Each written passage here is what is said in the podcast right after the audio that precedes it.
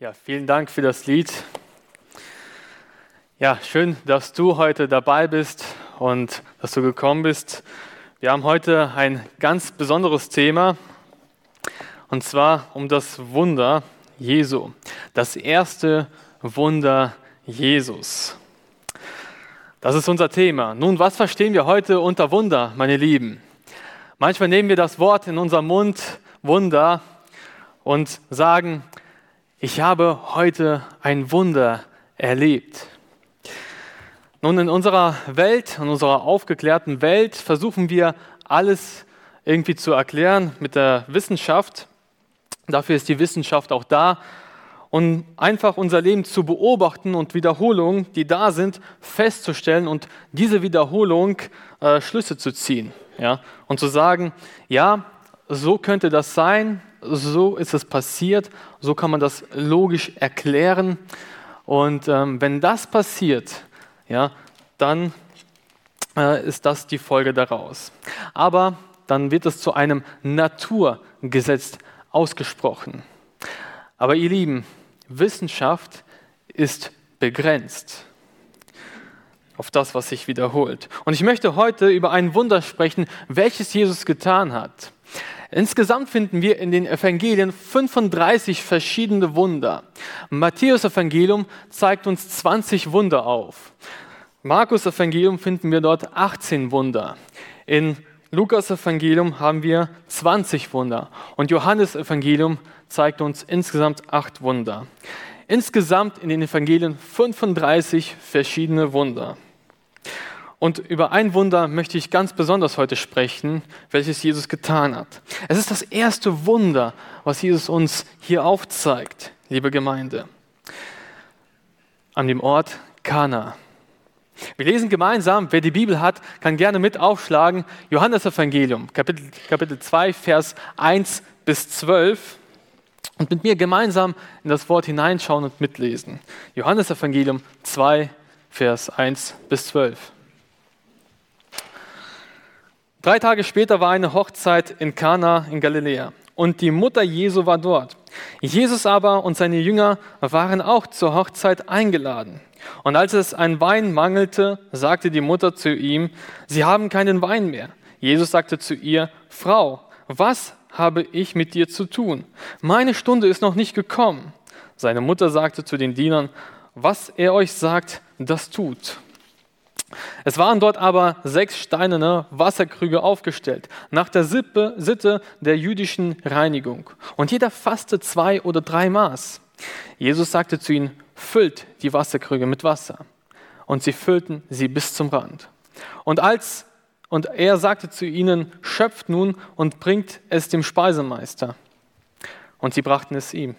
Als aber der Speisemeister den Wein probierte, der Wasser gewesen war, und nicht wusste, woher er kam, die Diener aber schon, die das Wasser geschöpft hatten, wussten es, rief der Speisemeister den Bräutigam und sagte zu ihm, jeder gibt zuerst den guten Wein, und wenn sie betrunken geworden sind, dann den schlechteren. Du hast den guten Wein bis jetzt zurückgehalten.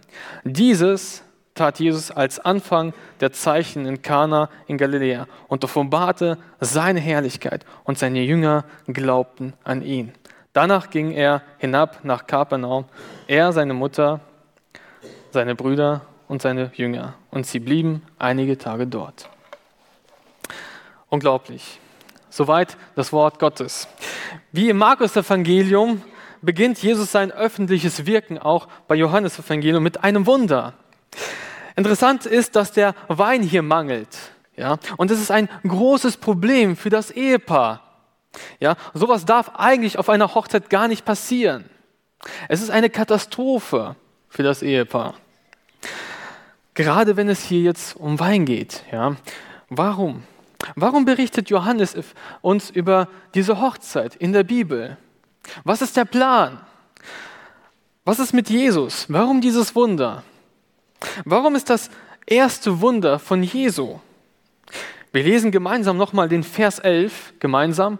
Vers 11, dort heißt es, dieses tat Jesus als Anfang der Zeichen in Kana in Galiläa und offenbarte seine Herrlichkeit und seine Jünger glaubten an ihn.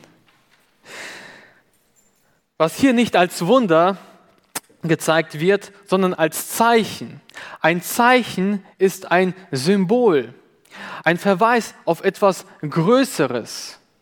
Doch was ist es? Hier heißt es weiter, er ein erstes Zeichen und offenbarte seine Herrlichkeit. Was bedeutet das Wort offenbart? Wir lesen in diesem Text offenbart. Was bedeutet es?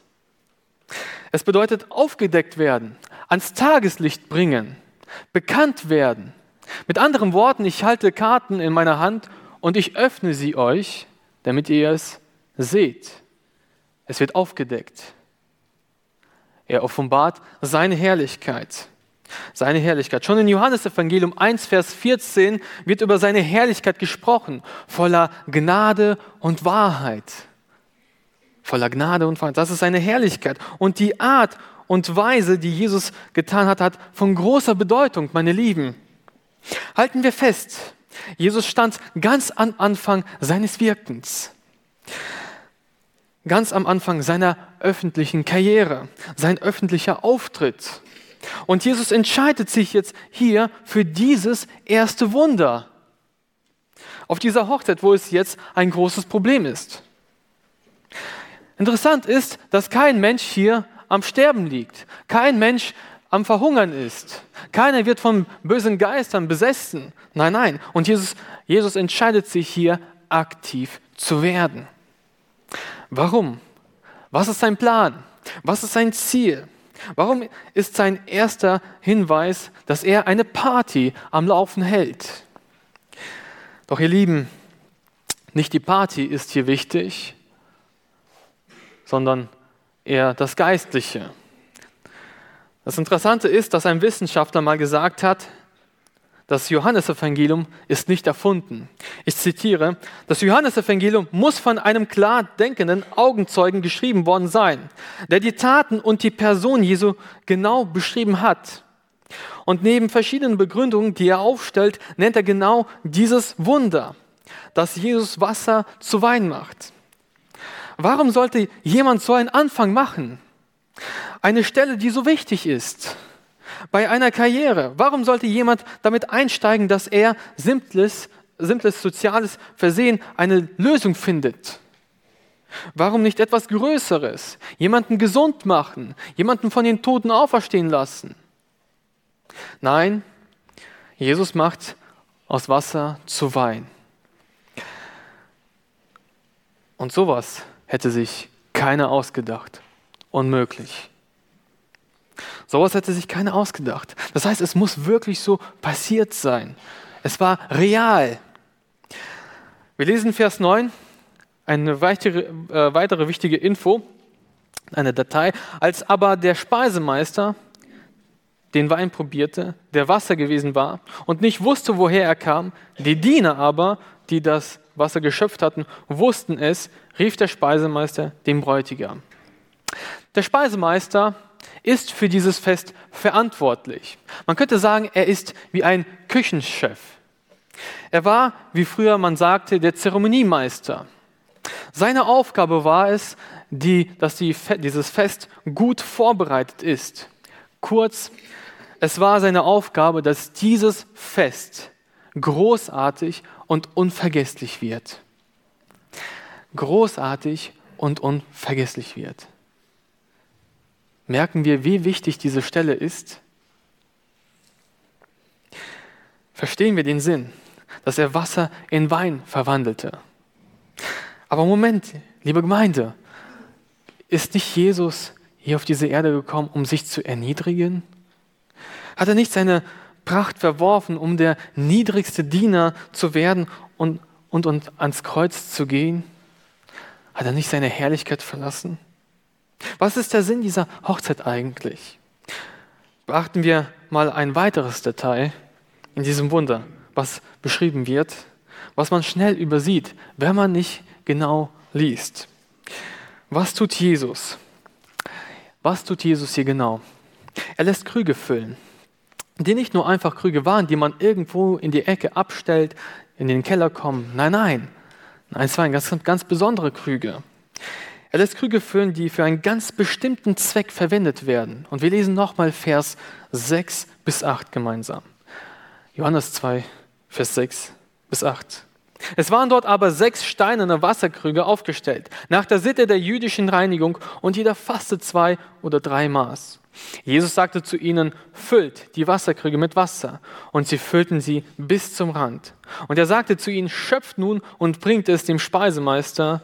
Und sie brachten es ihm. Er lässt Krüge füllen. Es waren bestimmte Krüge zur Reinigung.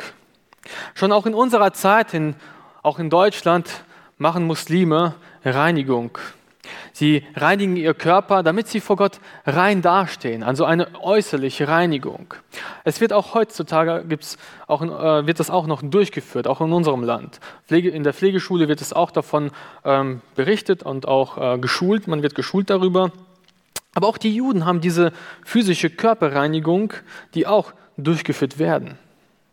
Auch wenn man nicht dreckig ist, ist das trotzdem als symbolisch da.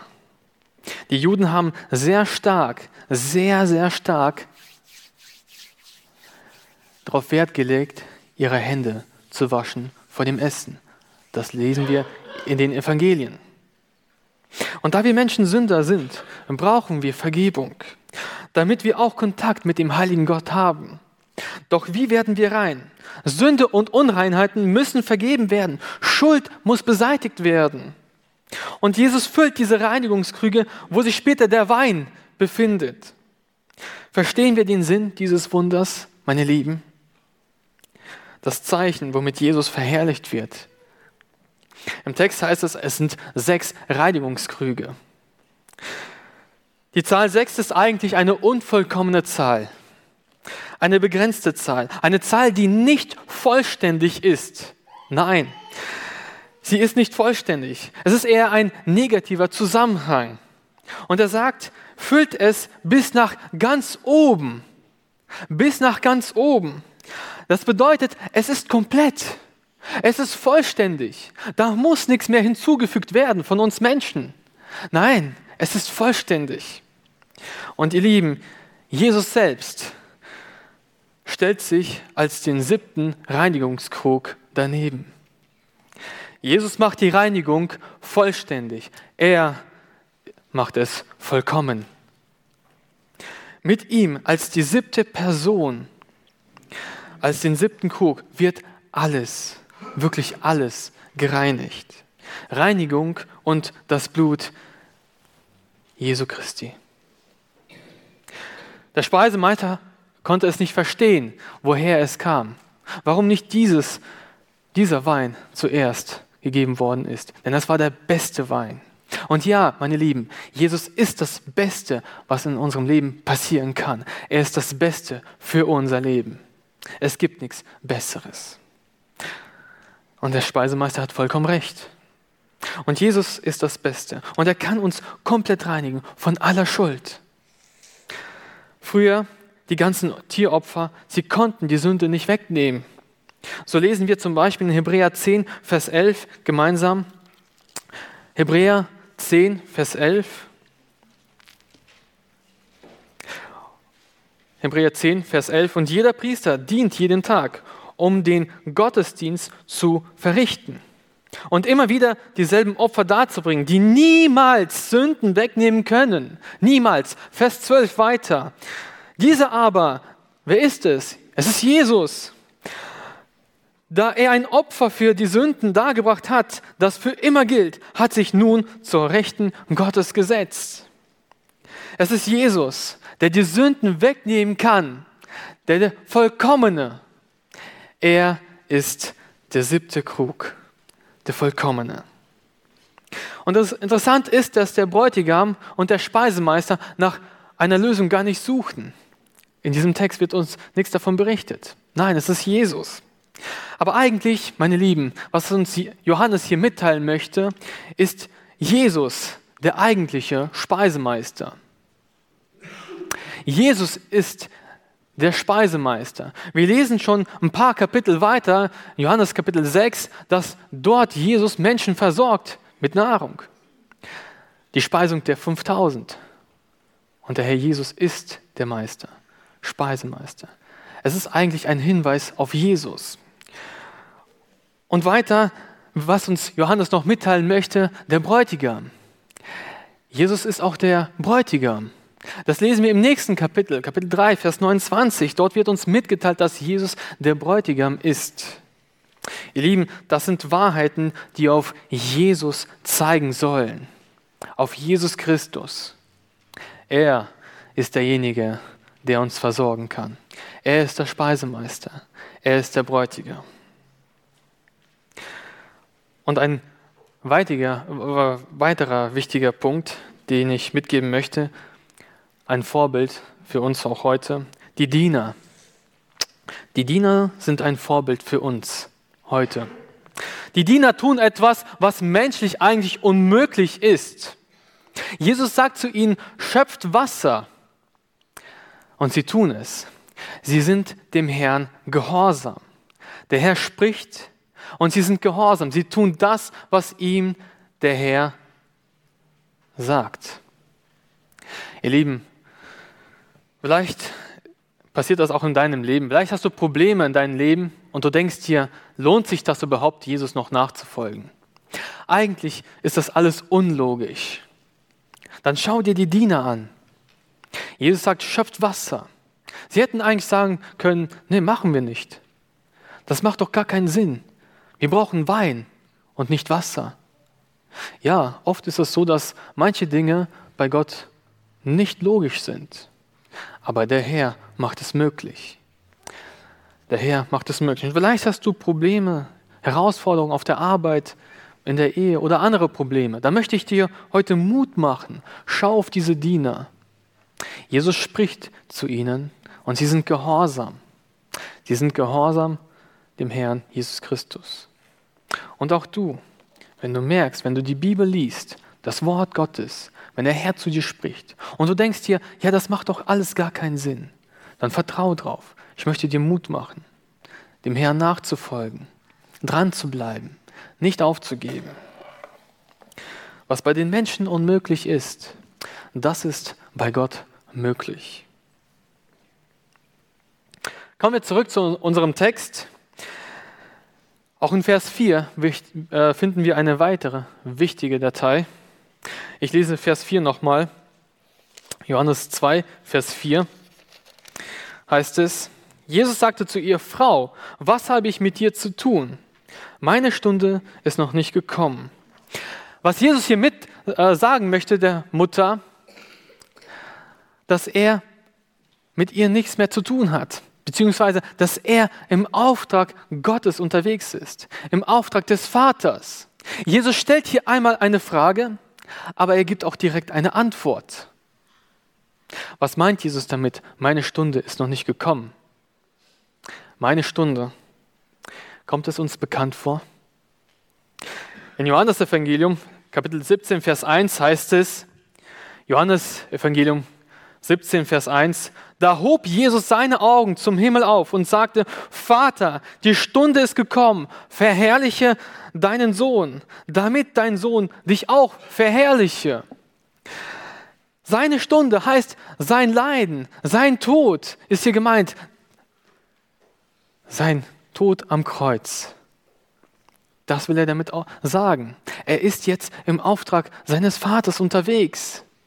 Nicht, dass er die Mutter jetzt hier alleine stehen lässt. Nein, nein, er sorgt für sie weiter. Aber er ist jetzt komplett für den himmlischen Vater da und ist im Auftrag seines Vaters unterwegs.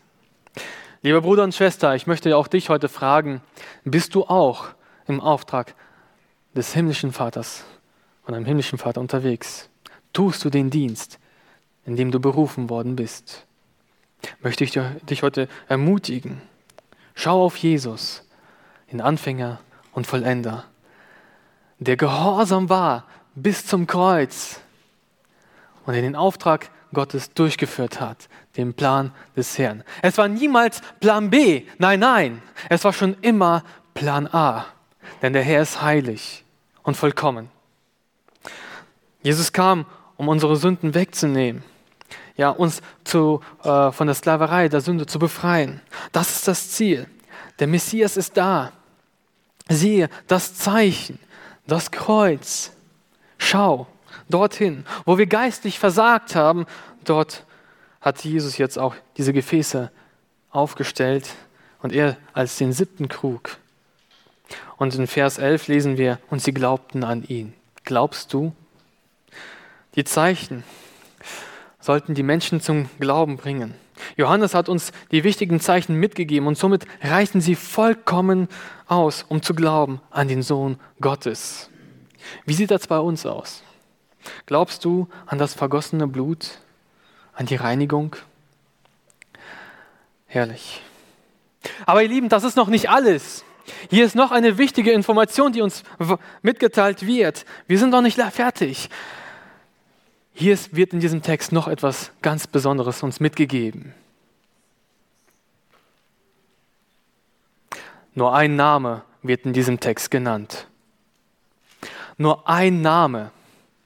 In Römer 10, Vers 13 heißt es, denn jeder, der den Namen des Herrn anruft, der wird gerettet werden. Und welchen Namen haben wir hier? Es ist Jesus. Wir lesen von einer Mutter, aber ihr Name wird hier nicht mitgeteilt. Wir lesen von Jüngern, aber ihre Namen kommen hier nicht vor. Wir lesen von Bräutigam, Speisemeister, Diener, Jünger, aber ihre Namen werden nicht mitgeteilt. Nur Jesus, nur Jesus wird uns mitgeteilt. Auf ihn müssen wir schauen, denn er ist der Retter. Darum geht es hier in diesem Text. Es geht um unsere Errettung, um unsere Erlösung. Schauen wir auf ihn, auf Jesus Christus. Denn er ist das Ziel. Er ist in der Ewigkeit. Und wie wir auch gesungen haben, höchster Name. Und das ist wirklich der allerhöchste Name. Rufen wir ihn an, auch heute. Glaube an Jesus. Im Alten Testament ist auch etwas Ähnliches passiert wie auf dieser Hochzeit. Fast das etwas Ähnliches. Wasser wurde auch schon im Alten Testament verwandelt. Schon bei Mose. Bei Mose, das Wasser wird zu Blut.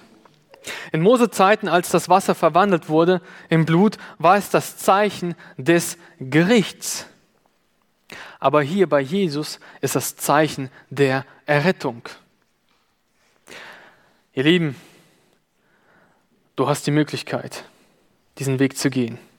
Entweder du lehnst Jesus ab, dann erwartet dich das Gericht. Aber Jesus zeigt heute die Errettung auf. Du hast die Möglichkeit. Du kannst frei entscheiden, ob du die Errettung annimmst oder ablehnst. Es gibt nur zwei Wege. Und ein weiterer Hinweis hier ist die Hochzeit, soll uns ebenfalls ein Zeichen sein mit Jesus in der Ewigkeit. Jesus will uns eine Botschaft hier vermitteln mit Freude. Das Evangelium ist eine frohe Botschaft. Es ist eine wunderbare Botschaft, eine Botschaft der Freude, wie wir es gesungen haben. Du bist eingeladen zur Hochzeit mit Jesus in der Ewigkeit, denn dort wird es eine Hochzeit geben. Das sagt uns Johannes auch in Offenbarung. Er ist der Bräutigam und wir sind eingeladen. Du kannst diese Einladung annehmen, du kannst diese Einladung auch ablehnen. Es liegt bei dir.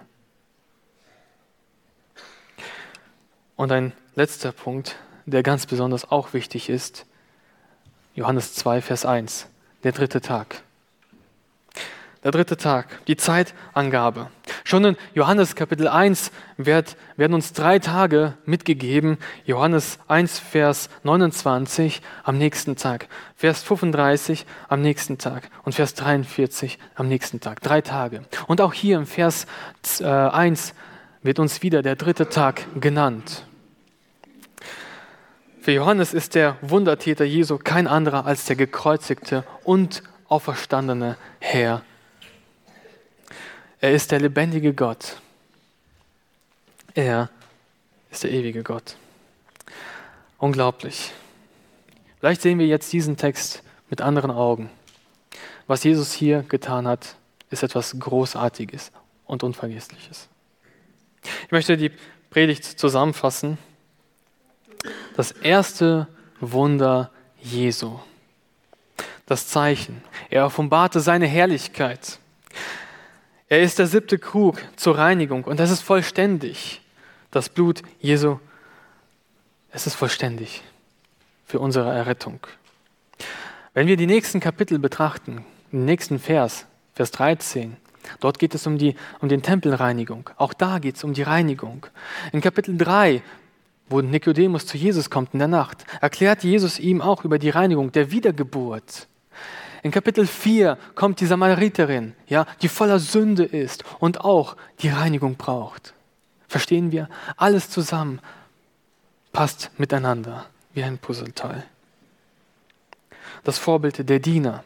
Vielleicht denkst du dir heute, ach, macht das überhaupt Sinn, Jesus nachzufolgen? Möchte ich dir Mut machen? Lies das Wort Gottes. Und wenn du Fragen hast, Probleme hast, komm auf uns zu, auf unser Pastor. Du bist herzlich eingeladen. Such Gespräch auf. Wenn du Fragen hast, dann komm auf uns zu. Wir werden mit dir gemeinsam beten, darüber reden. Ich lade dich ganz herzlich ein, nach dem Gottesdienst Vielleicht hast du dich noch nicht für Jesus entschieden. So möchte ich dich dazu einladen, dass du dich bekehrst. Seine Stunde, sein Leid und Tod am Kreuz, das hat Johannes uns mitgegeben. Er ist im Auftrag seines Vaters unterwegs und er hat ihn vollständig ausgeführt. Er war gehorsam. Nur durch Jesus bekommt man Errettung. Sein Name, nur sein Name ist in diesem Text gegeben. Er ist der Speisemeister und der Bräutigam. Er lädt uns ein in die Ewigkeit, zu seiner Hochzeit. Und der dritte Tag, der auferstandene Herr, der lebendige Gott. Er lebt und wird auch weiterleben. Ihm sei die Ehre dafür. Amen.